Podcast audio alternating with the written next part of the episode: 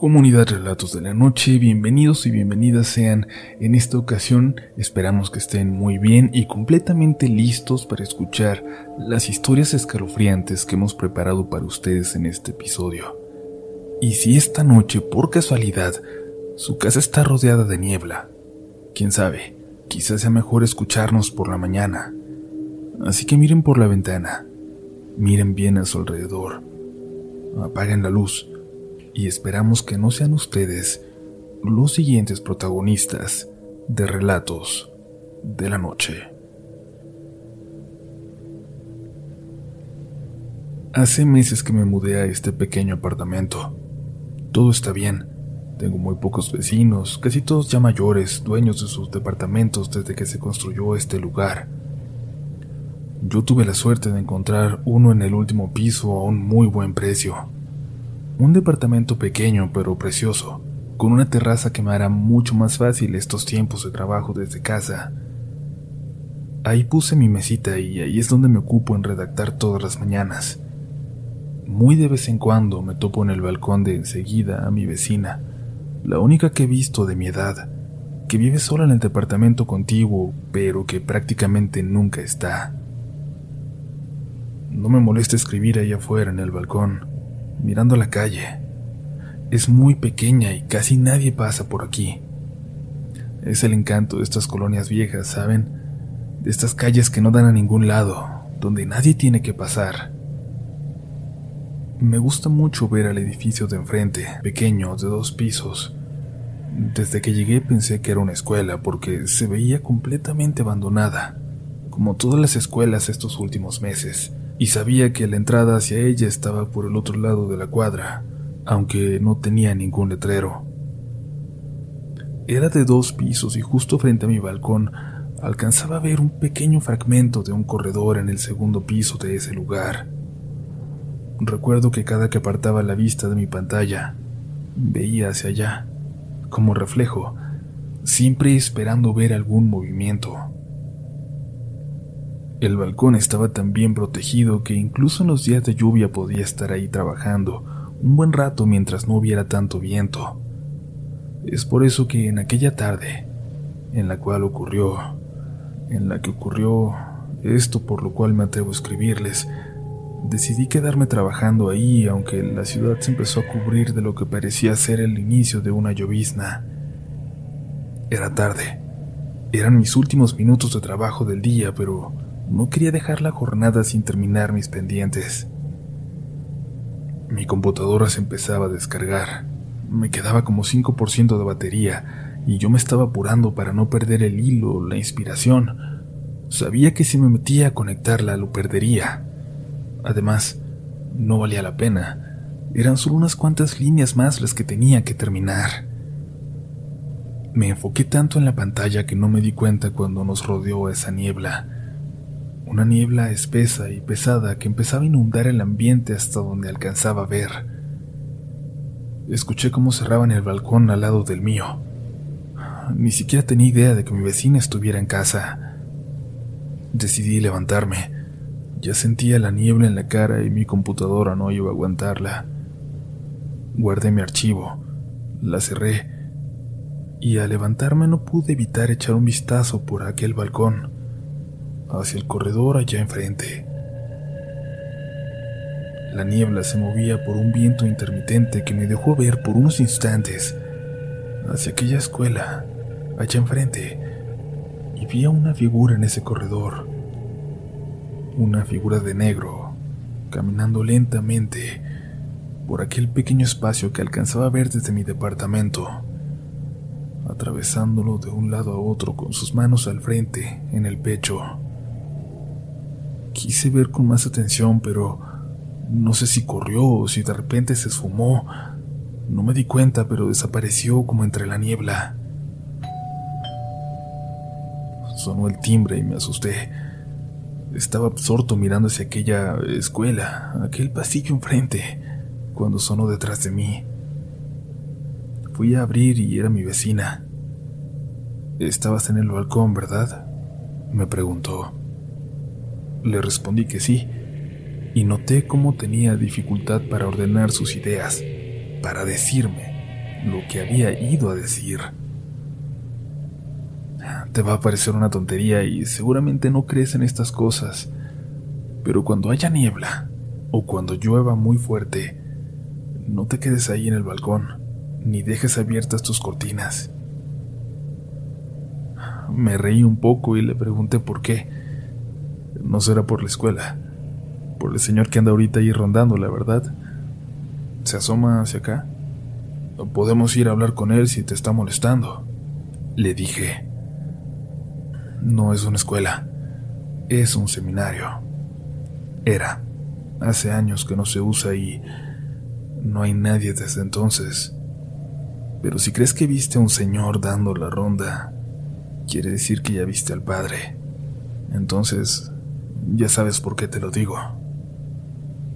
No esperó para dar más explicaciones y se fue, dejándome en la puerta confundido. Me puse una chamarra a mi cubrebocas y salí. Ya era de noche, pero no me importó salir hacia la niebla. Le di la vuelta a la cuadra para llegar a la entrada de aquella escuela. Solo me encontré la puerta de una entrada de coches y una puerta pequeña. Estaban cerradas. Cerradas desde hacía mucho tiempo, con pesados candados por fuera. No podría haber nadie allá adentro. Créanme que en lo que corrí de vuelta a mi departamento quise convencerme de que en realidad no había visto una persona ahí, porque eso era imposible. Y estaba seguro, quería estarlo, de, de que si me asomaba de nuevo seguramente me daría cuenta de que no había nadie. Solo tenía que ir y asomarme. Pero no me atreví. Y al igual que mi vecina, solo cerré mis cortinas. Y ahora, al igual que ella, en cuanto siento la niebla o la lluvia que se aproxima, abandono mi balcón. Me he acostumbrado a ya no ver hacia allá, aunque sienta, muy seguido, sienta que alguien me observa.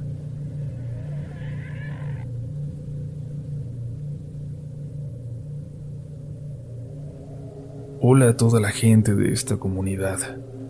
Nunca me imaginé compartiendo, contando lo que estoy a punto de contar ni a mi gente más cercana y mucho menos aquí, pero desde hace unos meses que por casualidad encontré este canal comencé a escuchar todas las historias y experiencia tras experiencia y al final me ha dado algo de confianza por fin compartir la mía. No tengo problema en que utilicen mi nombre real. Los hechos de esta experiencia pasaron en 2014 unos cuantos años después de que hubiera muerto el abuelo.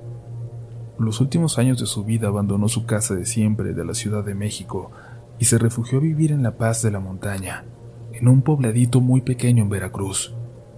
Por alguna casualidad lo había conocido y se enamoró. Compró un pedacito de tierra y allá se construyó una casita donde vivió feliz y tranquilo. Yo no alcancé a visitarlo, lamentablemente. Conocí ese lugar hasta aquel año que menciono, cuando la familia ya se había decidido a no vender la casa o el terreno, porque no valían tanto, la verdad, y al contrario, querían construir una casa grande ahí, invertir, una casa enorme donde pudiera reunirse la familia en las fiestas y recordar al abuelo. Pensaron que eso es lo que él hubiera querido.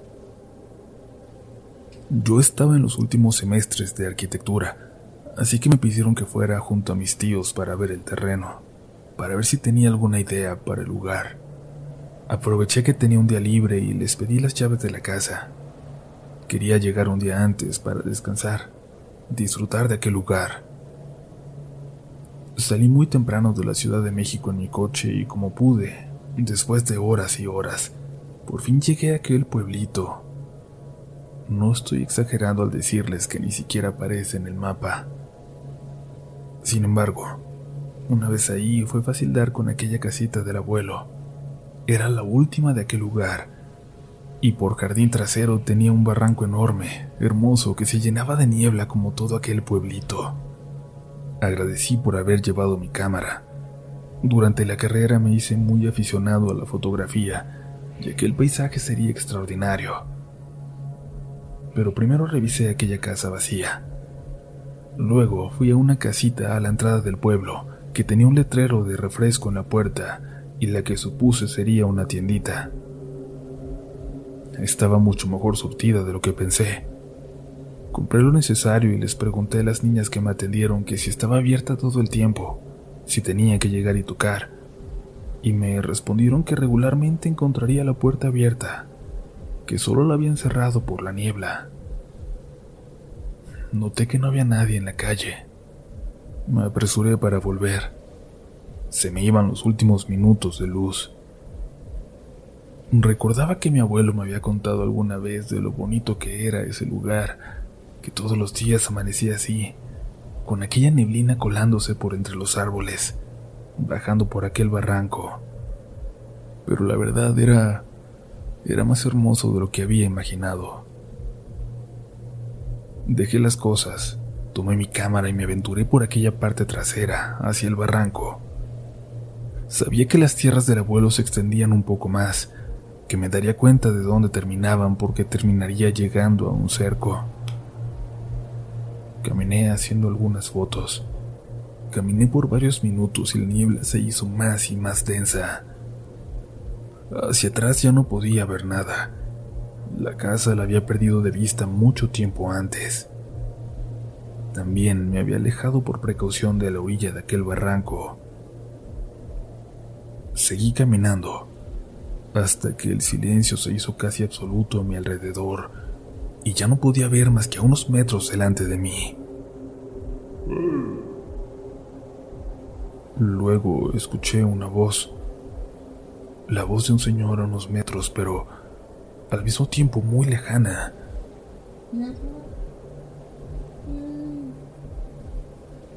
Luego otra, una voz femenina que parecía responderle.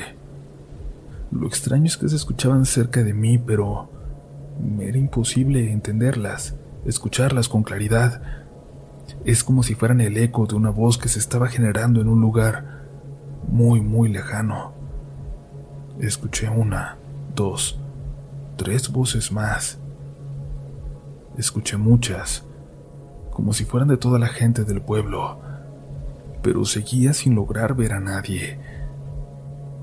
Seguía avanzando, pero en silencio. Me daba miedo cuál sería su reacción al verme de repente ahí, a alguien que no conocían con una cámara. Luego logré ver siluetas alrededor, varias adelante, a los lados, caminando lentamente en mi dirección. Cuando volteé hacia atrás me di cuenta que el único lugar por el que no se acercaban era por mi espalda, así que sin decir una sola palabra caminé de vuelta por donde había llegado. Y aquellas personas se acercaron apenas a unos metros de mí. Logré verles las ropas, Definitivamente eran personas del pueblo, tenían esas ropas típicas de la región.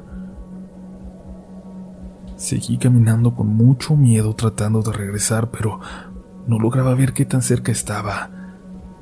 Cuando noté que estaba a punto de llegar a la casa por fin, me di cuenta que las siluetas todavía venían detrás de mí, acercándose y corrí. Desde la ventana del abuelo vi aquellas figuras muy a lo lejos ya, al parecer volviendo hacia donde me las había topado. Alcanzaba a notar los sombreros, los rebozos. Y aquella noche me costó dormir con la lluvia que llegó, y creí escuchar gritos entre aquellos relámpagos a lo lejos, pero se lo atribuí al susto que me había pegado horas antes. Por la mañana mi papá y mi tío Ernesto fueron los primeros en llegar. Se pusieron muy nostálgicos al ver aquella casa. Cuando llegaron los demás nos fuimos a dar una vuelta por todo el terreno que era del abuelo. Caminamos y caminamos hasta que uno de ellos notó que el cerco ya no estaba. Alguien lo había quitado. Solo quedaban los postes. Seguimos caminando un poco, ya fuera del terreno. Me da escalofríos recordar cuando avanzamos unos metros, llegamos al cementerio del pueblo. Nos dimos cuenta de que lo era solo por unas cuantas cruces de madera en pie.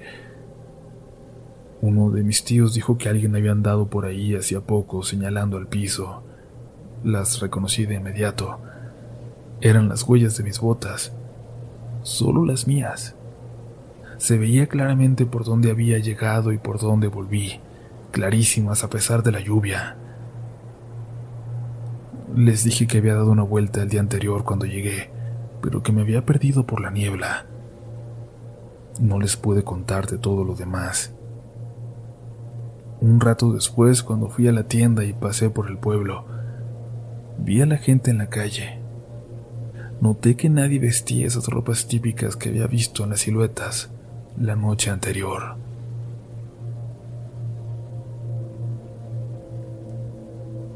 Sigues por aquí.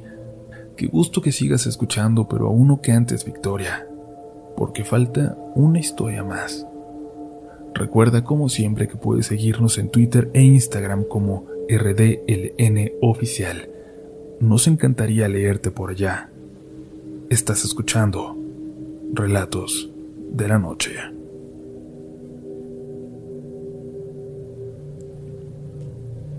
Lo que estoy a punto de contar pudo haber sido solo una anécdota más de algo gracioso que nos contó uno de nuestros hijos de pequeño. Una historia de esas cosas tan locas e increíbles que dicen haber visto los niños, pero no fue así. Lo que pasó aquella noche lo vimos también mi esposo y yo. Vivimos en Richmond, Utah, un pueblito muy al norte entre las montañas, casi colindando con el estado de Idaho en Estados Unidos. Un lugar hermoso y excesivamente tranquilo. Las casas no tienen cercas alrededor y las puertas las dejamos abiertas por la noche. Es el lugar perfecto para que crecieran nuestros hijos. Pero esto le pasó al mayor cuando comenzaba a hablar apenas. Ahora ya tiene 15 años. En ese entonces era nuestro único hijo, y siempre se dormía a las ocho. Subíamos a su cuarto, mi esposo o yo, le leíamos un poco y luego lo dejábamos dormir. Casi siempre veíamos algo en la televisión después de eso, pero en aquella ocasión mi esposo se fue a ayudar a unos vecinos, unos señores de más de 80 años, pues su perro había escapado. Dijeron que de la nada comenzó a ladrar hacia afuera y, cuando abrieron la puerta para revisar, salió corriendo. Nos llamaron para ver si podíamos ayudarles. El señor ya casi no manejaba, pero además había caído una niebla en el pueblo que se lo volvía imposible. Salieron mi esposo y otro vecino con lámparas, llamándole al pobre perro que no respondía. De repente se escuchaban ladridos a lo lejos, pero no lo encontraban. No lograban identificar de dónde venían.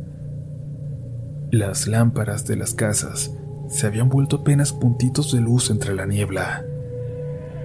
Yo me quedé muy preocupada en la puerta, atenta por si veía pasar al perro por aquí. Cuando escuché un grito de mi hijo en su cuarto y luego cómo bajaba corriendo por mí. Fui a calmarlo y abrazarlo, pero no dejaba de decirme que había un hombre asomado en su ventana. Eso no podía ser posible porque dormía en el segundo piso e intenté explicárselo, pero él no dejaba de llorar. Bien, vamos. Te voy a llevar a tu cuarto y vas a ver que no hay nadie en la ventana. ¿Está bien? Le dije. Subimos juntos, pero unos pasos antes de llegar a su puerta, escuché como si alguien intentara abrir la ventana. Puse a mi hijo atrás de mí y me asomé por una fracción de segundo estaba oscuro, pero pude ver a una figura intentando entrar. Una figura muy delgada, muy extraña. Llevé al niño a nuestro cuarto, gritándole a mi esposo que subiera. Obviamente no estaba, pero quería asustar a aquel intruso. Le dije a mi niño que esperara debajo de la cama, y yo tomé el revólver que guardábamos en el armario. No dejaba de escuchar aquella ventana intentando abrirse cuando los ladridos del perro del vecino se comenzaron a escuchar no muy lejos de ahí, parecía que había vuelto a casa. Luego escuché a mi esposo y al vecino que se había ido con él gritar y correr por la parte trasera de mi casa. Corrí para asomarme por la ventana, lo que vi. No lo podré olvidar nunca. Era algo como una persona que corrió y se perdió en la niebla, pero era de una altura sobrenatural y parecía tener pelo largo en la espalda. Estaba tocando la ventana de mi hijo, intentando entrar, y no estaba parado en nada. Imaginen, imaginen nada más esa altura. Entraron corriendo a la casa mi esposo y el vecino preguntando si estábamos bien, y luego salieron a buscar aquella cosa. Fue inútil. No hubo señales de nada. Aquello corrió hacia la montaña y se perdió a una velocidad sobrenatural. El vecino tenía amigos nativoamericanos que viven cerca de aquí y nos recomendó que habláramos con ellos, pero preferimos no hacerlo. Solo rezamos mucho los días siguientes y nos encomendamos a Dios. Gracias a él mi hijo olvidó todo aquello, y estoy confiada de que no se encontrará con esta historia si la llegan a publicar ya que le teme mucho a todo lo paranormal, no lo consume, y menos en español. Nunca más vimos algo parecido. Nunca encontramos la más mínima explicación, pero todavía en las noches de niebla, cierro bien las puertas y aseguro las ventanas.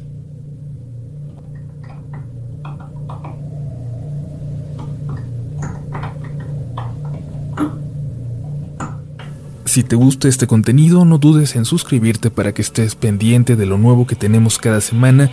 Síguenos también en Instagram y Twitter, donde nos encontrarás como RDLN Oficial. Y también puedes suscribirte a YouTube, donde tenemos varios relatos nuevos cada semana. Esto es Relatos de la Noche.